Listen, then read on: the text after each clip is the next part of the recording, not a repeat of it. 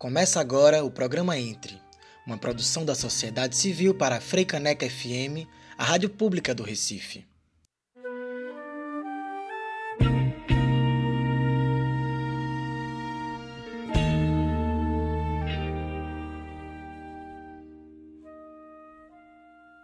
Olá, ouvintes da Freicaneca FM. Começamos agora mais uma edição do programa Entre.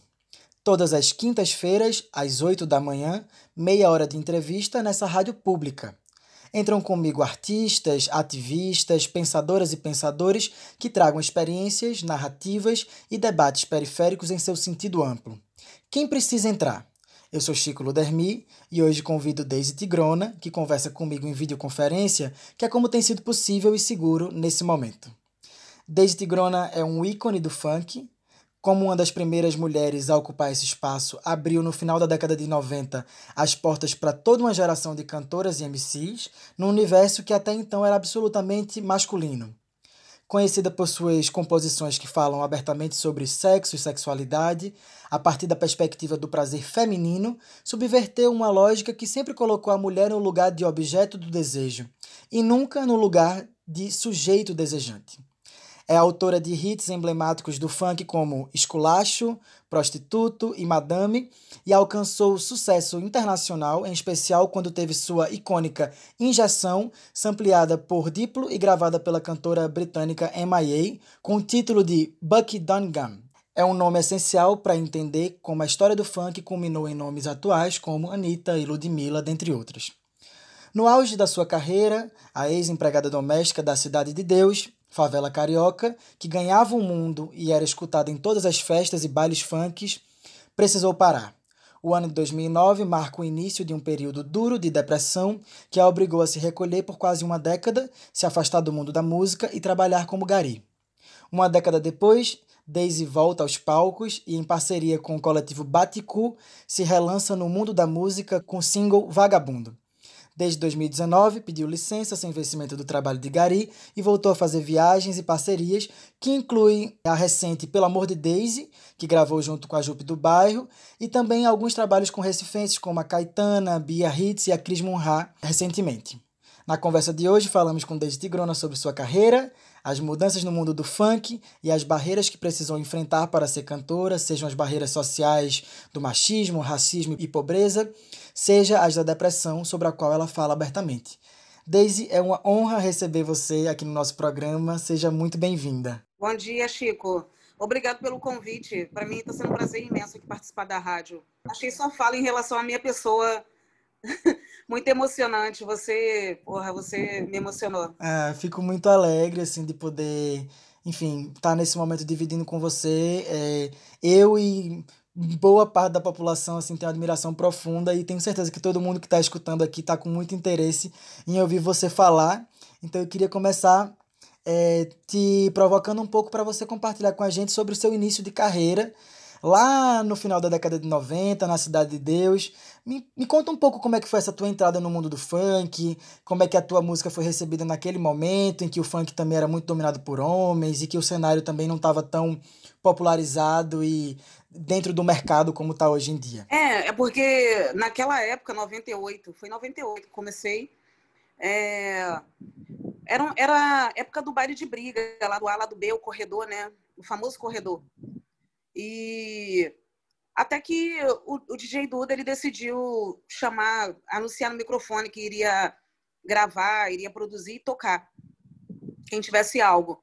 E eu, como, como eu já escrevia, né? Eu tinha uma letra chamada Ilda Furacão e fui lá e gravei. Dessa aí acabou surgindo um bonde que não existia, né? Que era o bonde do fervo. E por essa música acabou acabou incentivando outras meninas a também entrar no, no, no hall da gravação, né, com o Duda. Então elas fizeram bonde da Bad Girl. Então ficava bonde do Fervo e bonde da Bad Girl fazendo o famoso corredor de rima uma para outra no coroado. E aí, né, o povo curioso, vendo mulheres fazendo o que estava fazendo, né, uma, uma falando sobre sexualidade e a outra dizendo que era melhor fazer assim, assado. Então acabou juntando outras pessoas e essas outras pessoas acabou fazendo também os bondes, né? Bonde do Putão, que hoje em dia é bonde do Tigrão, é, bonde do vinho, carrasco da Hunter.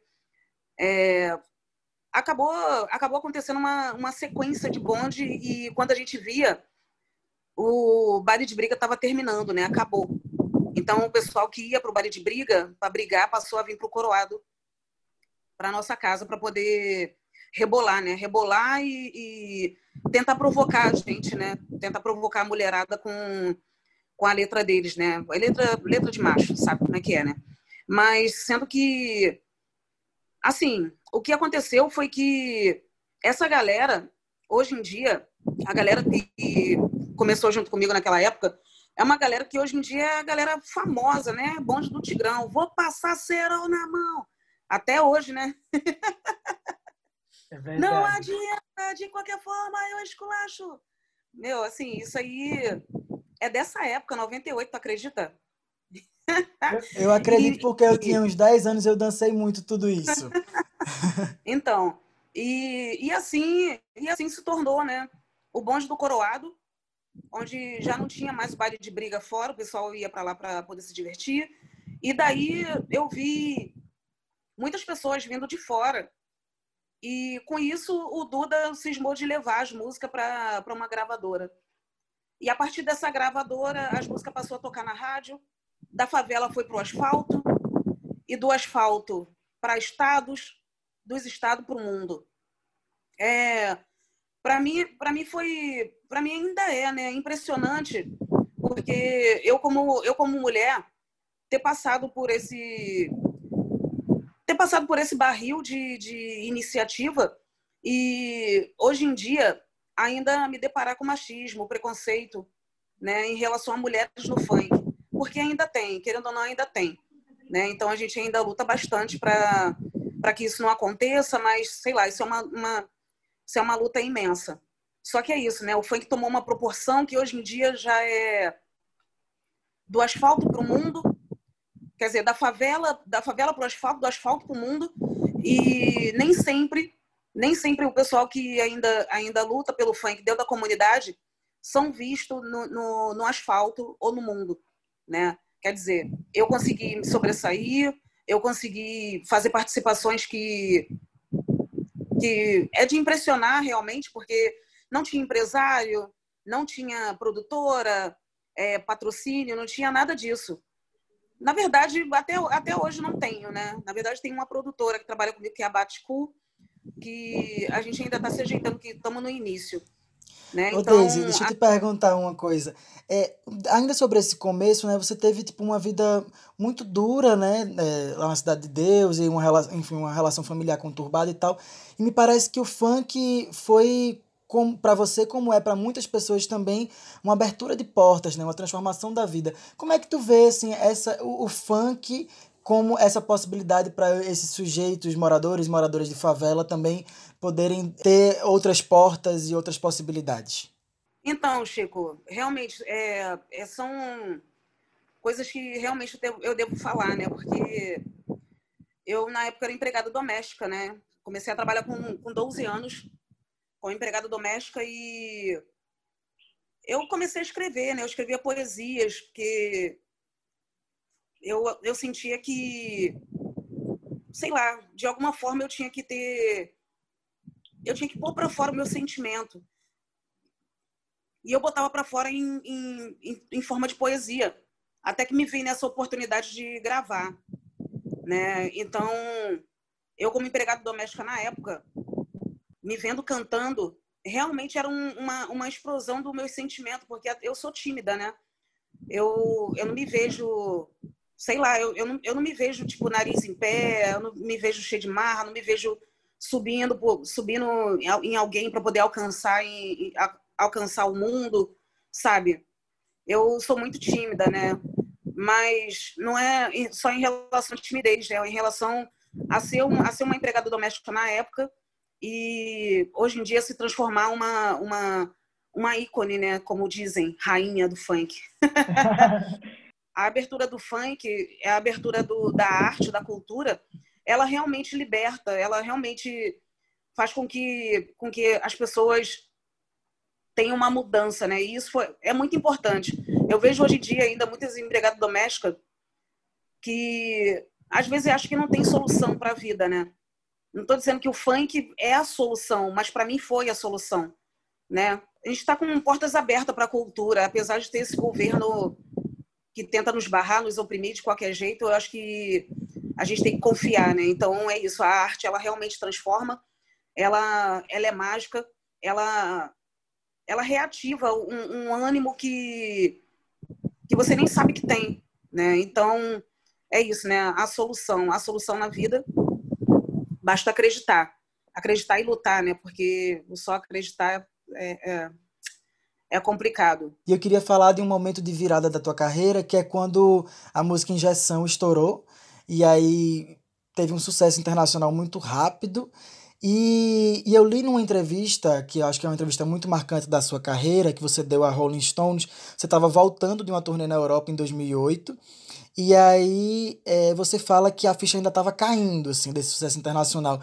Como é que foi esse momento para você, assim? E também como é que foi a recepção dessa música brasileira pelo mundo no momento em que o funk ainda não era tão conhecido como é hoje e tão popular como é hoje? Você leu essa revista, você achou? Eu tenho ela em casa, ela tá velha se rasgando.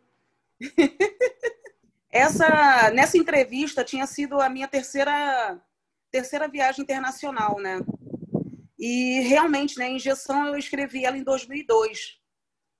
2002 e ela teve um boom, ela teve um boom da, da, da parada de sucesso, né, na época. E logo depois, 2004 para 2005, veio a Imaei com o Diplo e ampliaram a música, né? Então ela deu um outro boom. 2002 ela foi um boom de fazer muito baile de comunidade, é, muita, muita quadra do asfalto, de conhecer grupo de, de pagode que, que, que eu sou fã, né? de, conhecer, de conhecer realmente pessoas dentro do, do, do meu Rio de Janeiro, né? na época.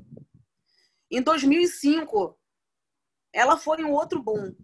Ela deu, ela deu um, um alcance de conhecer Diplo, conhecer Imaei e, e a minha primeira viagem internacional, que foi em Paris é, fiz Museu Jorge Pompidou, acho que foi um festival da Noite Branca, uma coisa assim.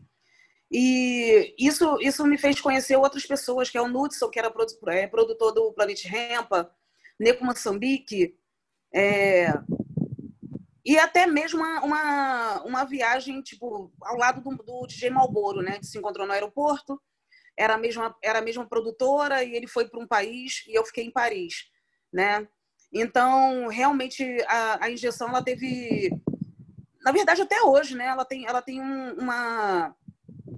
Ela tem um grito, né? Ela tem um grito e, um, e, uma, e uma direção que atinge hoje os adolescentes, né? Então, eu vejo a injeção como, como mágica, né? Apesar de ter feito o esculacho, outras músicas em 98, nos anos 90 para 2000 vim com injeção, e, e ver que o mundo e ver que o mundo ainda me ouve, né? Daisy, é, essa entrevista também no, no começo dela a gente já percebe que você estava é, num processo, enfim, complicado, já entrando um pouco né, é, em depressão e com problemas de saúde. Então, para mim também essa entrevista ela vai abrir um outro assunto que eu queria falar com você, mas no próximo bloco a gente vai para um pequeno intervalo e já já a gente volta com mais um pouquinho de entrevista com a Daisy Tigrona. Até já.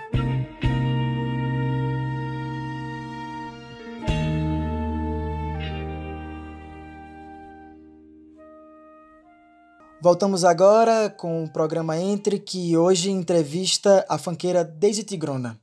Daisy, eu falava no bloco anterior sobre essa entrevista na, na revista Rolling Stones, quando você voltava de uma grande turnê na Europa, estouradaça com injeção, e aí já nessa entrevista você começa, assim, já tem sinais de um momento muito difícil que começou a se iniciar na sua vida, é uma, uma depressão que, enfim, durou bastante tempo e que acho que você é, demorou um pouco até a reconhecer, a reconhecer que estava passando por isso.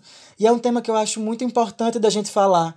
Então me conta um pouco como é que foi ali em 2008, 2009 e esse até esse grande hiato que você fez na sua carreira também para cuidar mais de você, cuidar mais da sua família. Me fala um pouco desse momento, por favor. Então, é como eu estava falando, né? A injeção foi o boom 2002, 2005 e me levou, né? A primeira viagem internacional, a segunda, nessa, nessa terceira, onde eu faço essa entrevista na, na revista Rolling Stone, ela, ela tinha sido a minha terceira viagem de três meses fora. Um fato de que eu podia, eu teria que ter entendido o que estava acontecendo né, na minha vida. Porque eu estava numa época que sei lá, era, era impressionante, né? Até, até mesmo para artista como o Bonde do Tigrão, com, com empresário, gravadora, né? Entender que, assim, que eu não tinha essa, essa, esse lance de gravador, empresário, e estava fazendo uma viagem pelo mundo, né? Uma viagem insistente de ir para a Europa, gravar com os buracos São Sistema, é, conhecer Maia e Diplo, né? E e tá na Dinamarca, né? Paris de novo. Mas é isso. Aí eu voltei, eu tinha um, um show para fazer em Porto Alegre. E eu lembro que eu não fui porque eu não estava me sentindo bem. E aí pior a entrevista dessa revista Rolling Stone. Aí lá eu falava, né, que eu estava me sentindo estranha, que parecia que tinha uma nuvem na minha cabeça e ali já estavam os sinais, né, e eu nem sabia. Eu estava falando e, e eu não. Eu, e nem eu sabia, né? Parecia que eu estava pedindo socorro ali naquela revista. É, é bem punk falar disso, que eu, eu me emociono porque eu fui muito criticada, né? Eu fui muito criticada porque eu consegui um patamar e depois, quando era para voltar, para fazer uma turnê de seis meses com os Buraca, porque tinha gravado com eles e tudo mais, eu não consegui viajar. Né? Então, ali nessa revista praticamente era isso, né? um socorro que nem eu mesma sabia o que estava acontecendo, né? Quando me peguei realmente chorando à toa, me peguei perdendo noite de sono, depois de, depois de estar com tempo para dormir, sabe? E aí e aí começou a piorar. Eu procurei procurei um, um hospital, exame de sangue, fezes, urina, check-up do caralho. Desculpa. um check-up um check-up intenso e nada. Até que o médico falou, Daisy, você está com depressão. E eu falava, depressão, eu não tenho depressão. Quem tem depressão é rico. É isso, né? Eu, eu, eu não aceitava e com isso e com essa informação eu fui ficando eu fui ficando mais intensa, né? A depressão foi ficando mais intensa e acabei indo, indo parar num, num hospital que, que meu tio, né, que tinha problema psiquiátrico, ia. Então, a depressão para mim na época era, era, era mais que isso, então eu decidi ir nesse hospital. E lá eles falaram de novo em relação a isso, que eu estava com depressão, e então eu olhei assim em volta e decidi parar. Eu falei, eu vou parar, porque eu preciso da minha cabeça, eu preciso do meu corpo. E não é só isso, meus filhos precisam de mim. Então, uma hora eu olhei para meus filhos, vi eles rindo por causa de um desenho, sentei com eles e fiquei. Nisso que eu fiquei, eu fiquei por quase por, por 10 anos praticamente. Só que o funk ele tá no sangue, né? Ele tá na minha veia, ele tá ele tá em mim, né? Ele tá na minha mente, ele tá no meu coração. E nesse meio tempo eu, eu escrevi Prostituto e estava na época do, do, do Ciro Darlan, que era o, o ministro da, da, das crianças e do adolescente, e gerou uma fala intensa no Rio em relação ao funk, porque acha, é, falavam que o funk era, era putaria, era proibidão, é, não, não, era, não era uma coisa saudável, então, o Rio os DJs do Rio de Janeiro decidiram não produzir mais nenhum, nenhum tipo de, de letra que, que tivesse duplo sentido. E eu com prostituto. Até que um amigo me ligou. Na verdade, não foi só ele que me ligou, né? várias pessoas ligavam o pessoal da Globo, é, SBT, é, Folha de São Paulo, Jornal Extra. Gente, foi assim, muita mídia ligando para saber o que aconteceu, né? Porque eu, aí já tinha feito tipo uns dois anos já que eu estava que eu estava parada, dois não, três anos. Até que esse amigo quando ligou, eu falei assim, ele perguntou o que eu tinha, né? Se eu tinha uma música para gravar, se eu queria gravar. Eu falei, eu tenho prostituta. Ele falou, ah, tem um menino que está começando a gravar que tá fazendo um som maneiro e ele vai adorar fazer esse som com você. Falei assim, amiga, então, mas é pesado. Eu já tava nessa. Eu já tava com essa, com essa fala porque o Rio de Janeiro tava nessa, nessa onda, né? Então eu tava preocupada de não conseguir gravar prostituto. Mandei, mandei então o áudio de prostituto para esse amigo e de repente prostituto começou a tocar, né? Mas começou a tocar de um fato que eu nem sabia que estava tocando e nem sabia o boom que estava dando e nem sabia quem era o Jalu, né? Porque eu não conhecia o Jalu pessoalmente, né? E, e prostituto é, é, é um início de um, de, um, de um brega, né? De um brega com, com... Ai, como é que posso dizer? Uma rocha. é. Então, para mim, para mim foi, foi meu primeiro brega, né? logo e logo em seguida, eu fui começando a dar, a dar meus passos, sabe? E mesmo assim, recebendo a, a, crítica, né? Porque até os moradores mesmo da minha comunidade, Cidade de Deus, perguntavam o que aconteceu. E alguns falavam que eu era maluca, que eu estava rasgando dinheiro, né? Porque eu tinha conquistado coisas que, que tinha artista ali que estava tocando em rádio, não conseguia, né? Que era fazer turnê na Europa, né? Então é isso, eu queria dizer para esse pessoal, né, que às vezes fala que quem tem depressão é doido, ainda mais chegando no patamar onde onde eu cheguei, que a luta é grande, a luta é grande. E é isso. Aí eu fiz o concurso da, da, da Colube, porque eu estava sem grana. Aí eu conheci uma outra luta, né? A, é, um tempo atrás era da empregada doméstica que, que eu fui. E, e hoje em dia a luta dos gari, né? Nossa, Deise, é muito bom te escutar. Tu vai falando de, de muitos assuntos é, muito fundamentais, assim, ao mesmo tempo.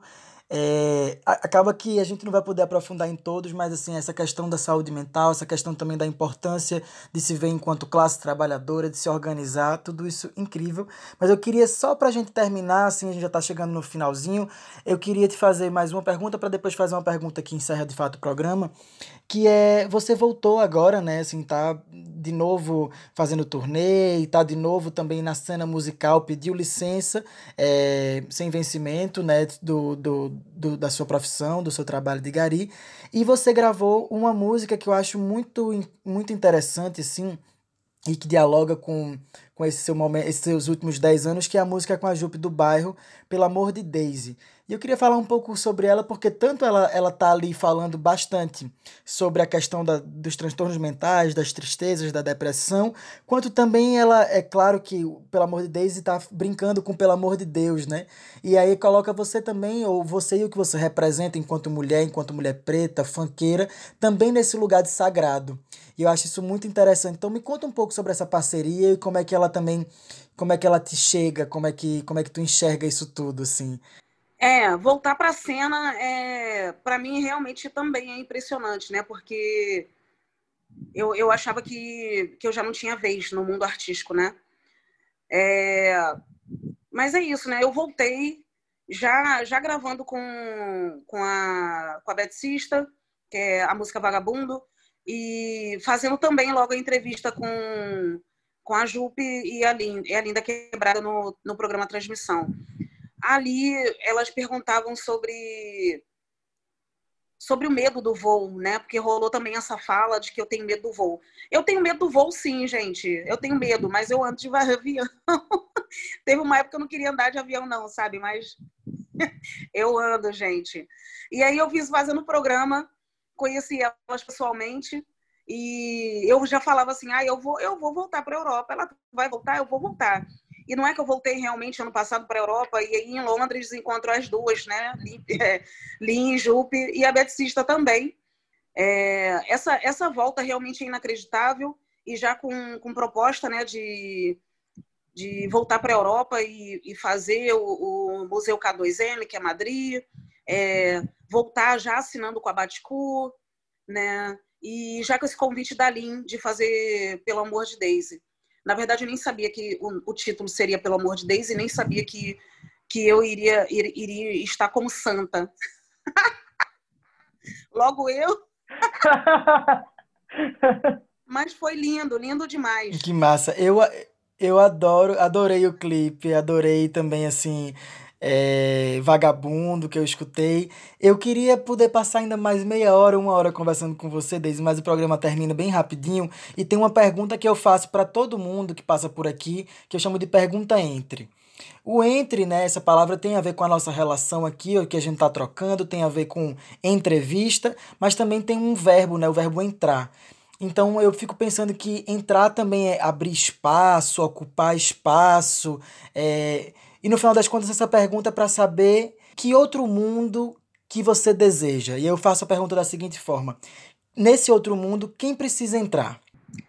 Quem precisa entrar nesse outro mundo eu vejo que eu, eu vejo que a cultura ela precisa entrar mais e mais e mais e continuar a cada passo. Eu estou aqui no seu no seu estado, né, no Nordeste, na sua casa, e eu estou vendo assim a arte, né? A arte que cada um tem. Eu estou aqui em Olinda, eu tô vira e mexe, eu, eu trombo com Catarina de já, até dormi na casa dela ontem. E ela estava me falando que que ela ela ela nunca ela nunca viajou para a Europa para fazer show, né? Não é só isso, né? É Caetana também que tem que tem uma, uma gana do caramba de na, na, na arte, na cultura, precisa entrar. Taj Mahal precisa entrar. Munha e vários outros artistas que, que eu ainda não conheci, né? Raíssa Dias, Luana Consegue, é, Milena Cinismo. São vários outros, fora, assim, fora o que eu não conheci, né? Eu vejo que o Nordeste precisa entrar. E eu quero receber esse abraço e abraçar. Ah, que lindo, Daisy. Eu fico muito feliz que você esteja na minha terra, que você esteja fazendo parceria com os meus amigos, com as minhas amigas, que esteja conhecendo o funk daqui, o, o, passinho e tudo mais. E como a gente diria assim, em bom, em bom pernambuquês, é choma. Então, assim, com, com essa sua fala, eu fico muito feliz de a gente se despedir, mas eu queria te agradecer imensamente por ter disponibilizado um pouco do seu tempo, por ter, enfim, me permitido me aproximar um pouco mais de você, trocar e poder também fazer com que outras pessoas que estão escutando a gente também te escutem, nos escutem e e que a gente possa aprender com você é, e que a gente possa ainda mais lhe admirar. Obrigado, Chico. O programa Entre, um dos selecionados do edital de ocupação da grade de programação da Freicanec FM, contou com a apresentação, roteiro e produção de Chico Ludermi. Esperamos estar com vocês novamente na semana que vem, na quinta-feira, às 8 horas da manhã. Sigamos juntos, juntas e fortes. Até lá!